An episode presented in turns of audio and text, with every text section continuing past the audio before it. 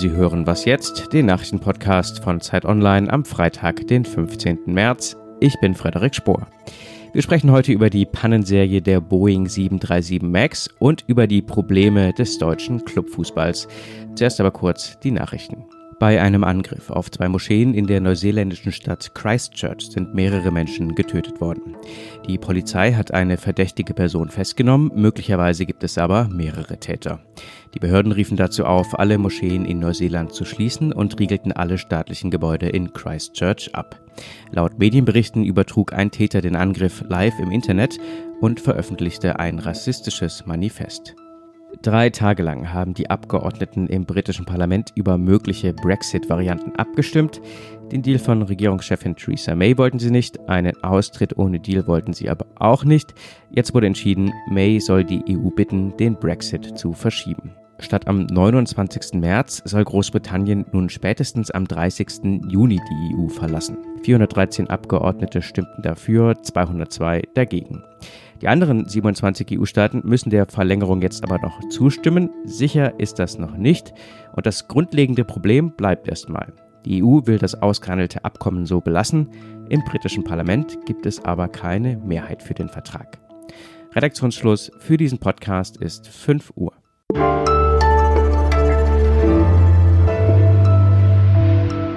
Hallo und herzlich willkommen zu dieser Folge von Was jetzt? Mein Name ist Fabian Scheler und ich sage es Ihnen am besten gleich, wenn Sie Flugangst haben, dann hören Sie jetzt lieber gleich wieder weg. Denn am Sonntag stürzte ein Flugzeug in Äthiopien ab, 157 Menschen starben, im vergangenen Oktober geschah das gleiche mit einer Maschine in Indonesien, 189 Menschen kamen dabei ums Leben und ja, was diese beiden Fälle eint, nun ja, es war der Flugzeugtyp, eine Boeing 737 MAX.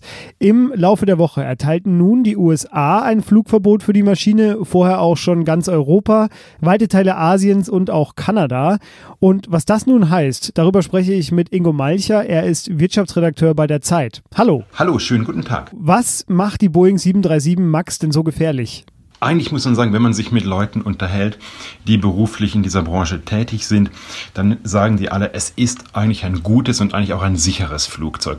Man hat jetzt aber versucht, sie noch sicherer zu machen. Und zwar mit einem, man hat sie mit einem automatischen System ausgestattet, das beim Start den Piloten hilft. Es hilft den Piloten dahingehend, dass der sogenannte Anstellwinkel, das ist der Winkel, den die Maschine wählt, um in die Luft zu kommen, kontrolliert wird. Es kann sein, wenn ich zu steil in die Luft gehe mit meinem Flugzeug, dass dann die Strömung abreißt und dann ein Absturz droht. Wenn das passiert, dann neigt das System automatisch die Flugzeugnase nach vorne, nach unten. Und das ist dieses System, das eingebaut wurde, das mehr Sicherheit bringen soll. Das Problem dabei ist, und das sagen die Experten, ist wirklich ein Baufehler. Es gibt nur einen Außensensor dafür, wo es eigentlich mehrere geben müsste, falls einer mal ausfällt, falls einer mal zufriert, falls er falsche Daten liefert. Das genau ist wohl das Problem, wobei wir noch nicht wissen, ob der Absturz in Äthiopien darauf wirklich zurückzuführen ist. Da wissen wir nämlich noch nichts drüber genaues. Sie beschreiben ja bei einem Text jetzt eine beginnende Debatte, die ich jetzt mal zusammenfasse mit Pilot gegen Technik. Wie können die Piloten denn da am besten reagieren? Also die, die, Piloten können da am besten darauf reagieren, wenn sie sehr gut ausgebildet werden. Das Ironische an dieser ganzen Debatte ist, die Flugzeughersteller haben die Flugzeuge immer sicherer gemacht, sie haben immer mehr Technik eingebaut, das wurden in den letzten Jahren immer komplexere Maschinen. Diese komplexen Maschinen, so sagten, so haben es die Hersteller versprochen, brauchen Piloten, die nicht mehr so gut ausgebildet sind. Man kann das leicht, viel leichter fliegen. Und das kann man natürlich auch, wenn kein Wind weht und das Wetter gut ist.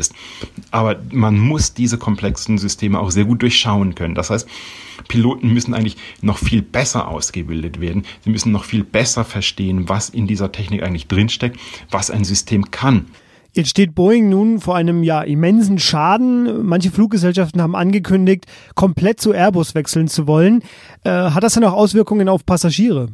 Mit Sicherheit ja, weil beispielsweise der Ferienflieger TUI Fly nutzt die Boeing 737 MAX, beispielsweise Turkish Airlines nutzt diese Maschinen.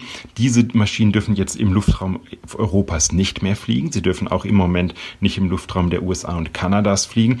Das bedeutet, die Fluggesellschaften, die diese Maschinen im Einsatz haben, sei es jetzt im Linienverkehr oder im Charterverkehr, Die müssen sich jetzt dringend um Ersatz bemühen. Und das wird wahrscheinlich gerade während der, Fe wir wissen jetzt noch nicht, wie lange das geht. In Europa ist jetzt erstmal ein dreimonatiges Flugverbot. Aber schon an Ostern sagen uns Airline-Manager, könnte es knapp werden, weil man muss ja irgendwo jetzt Maschinen chartern, die die Boeing ersetzen. Und so viele sind da gerade nicht im Angebot. Wir wissen beispielsweise, dass Airbus massive Triebwerkprobleme hatte und zum Teil auch noch hat, dass da wirklich ein Wartungsstau existiert.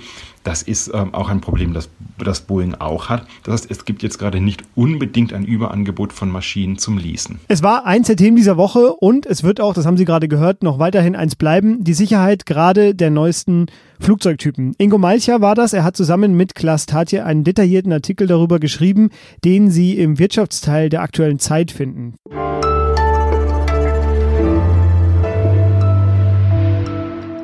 Und sonst so?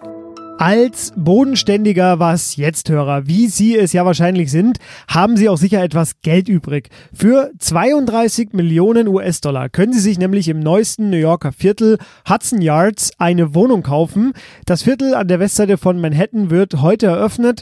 Überraschenderweise sind angesichts der Preise nicht alle begeistert. Es gab nämlich zudem noch Milliarden Zuschüsse vom Staat und erhebliche Steuervergünstigungen für das Projekt.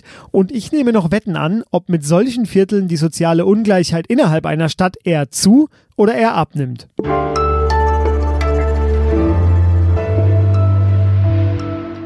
Großbritannien gibt ja gerade ein eher bedrückendes Bild ab, doch es gibt einen Bereich, wir haben lange gesucht, da sind die Briten den Deutschen meilenweit entlaufen. Vielleicht war das auch nie anders.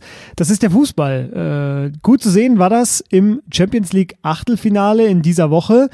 Bayern, Dortmund schon vergangene Woche und Schalke auch in dieser Woche spielten gegen Liverpool, Tottenham und Manchester City. Und das Ergebnis war ein sehr klares 0 zu 3 aus deutscher Sicht für die Engländer. Und die ja, sehr schmerzhafte Erkenntnis für den deutschen Fußball, er ist abgehängt. Mein Kollege Oliver Fritsch, der hat das Rückspiel in München gesehen und er guckt auch sonst recht viel Fußball, das weiß ich. Das qualifiziert ihn auf jeden Fall für diesen Podcast. Hallo Olli. Hallo Fabian. Olli, jetzt sind die Bayern auch raus und die Bundesliga, man muss es so sagen, steht so schlecht da wie schon länger nicht mehr. Was ist denn der Hauptgrund dafür? Der Hauptgrund, so wird es jetzt heißen, ist das Geld. Und tatsächlich haben die Engländer auch mehr Geld als die deutschen Vereine. Aber es ist nicht nur das Geld. Zum Ersten hat Deutschland, der deutsche Fußball auch anderes Kapital, nämlich enorm viel Infrastruktur, Nachwuchsleistungszentren, Ligen, Vereine, Trainer, Ehrenamtliche, Hauptamtliche, so viel wie in keinem anderen Land. Auch das ist Kapital. Und zweitens, es geht im Fußball nicht nur um Geld, sondern auch um sportliche Ideen, Konzepte. Daran fehlt es in Deutschland. Wo sind die guten Trainer? Wo sind die guten sportlichen Entwicklungen? Ähm, es fehlt am Kern der Sache, am Verständnis für das, was auf dem Fußballplatz passiert. Hat sich das denn schon angedeutet? Das ist eine Entwicklung, die man seit Jahren beobachten kann.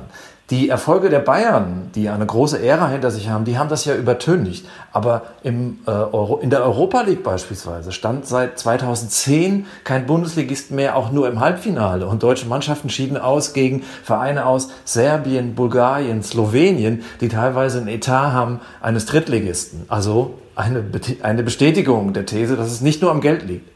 Jetzt bleibt den Bundesligisten dann noch der normale Alltag, die Bundesliga. Die Bayern spielen am Wochenende gegen Mainz, der BVB in Berlin.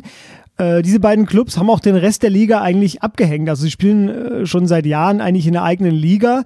Jetzt ist es auch ein Argument, äh, wenn man über den Europapokal spricht, dass man sagt, die Clubs, die da spielen, die deutschen Clubs, denen fehlt es in der Liga einfach an richtiger Konkurrenz, damit sie auch international bestehen können. Äh, stimmst du dem Argument hinzu? Also da ist was dran, denn wann waren die Bayern am stärksten? Wann haben sie die Champions League gewonnen? 2013, nachdem sie von Borussia Dortmund und Jürgen Klopp Beine gemacht bekommen haben.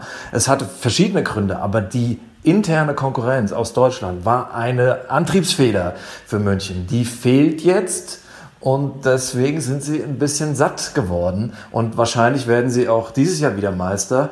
Und auch das muss man sagen, wäre eine Blamage für die Bundesliga. Die am Wochenende weitergeht. Heute nominiert erstmal Joachim Löw seinen Kader für die ersten Länderspiele in diesem Jahr. Dort fehlen ja prominente Namen. Mats Hummels, Thomas Müller, Jerome Boateng wurden ja aussortiert von Joachim Löw. Und äh, Olli wird das auch für uns weiterhin beobachten. Vielen Dank dir, Olli, erstmal für den Moment aber. Ja, ich danke dir. Eine letzte Bemerkung für diese Woche noch zum Brexit. Dort geschehen ja gerade wirklich wichtige Dinge. Großbritannien durchläuft seine wohl größte Krise seit dem Ende des Zweiten Weltkriegs und ich würde Ihnen gern täglich mehr darüber erzählen. Doch unsere Korrespondenten, die sagen uns, die Nachrichtenlage ändert sich so sehr und so schnell, dass ich Sie jetzt auf unsere Berichterstattung auf Zeit Online verweise. Dort finden Sie alles, was Sie wissen müssen. Denn das war was jetzt in dieser Woche. Eine neue Folge von uns wie immer am Montag. Unsere Mailadresse was jetzt zeit.de. Schreiben Sie da, wann immer Sie wollen. Äh, mir war es ein Fest, Sie durch diese Woche zu begleiten. Mein Name ist Fabian Scheler und ich wünsche Ihnen jetzt ein angenehmes Wochenende. Tschüss.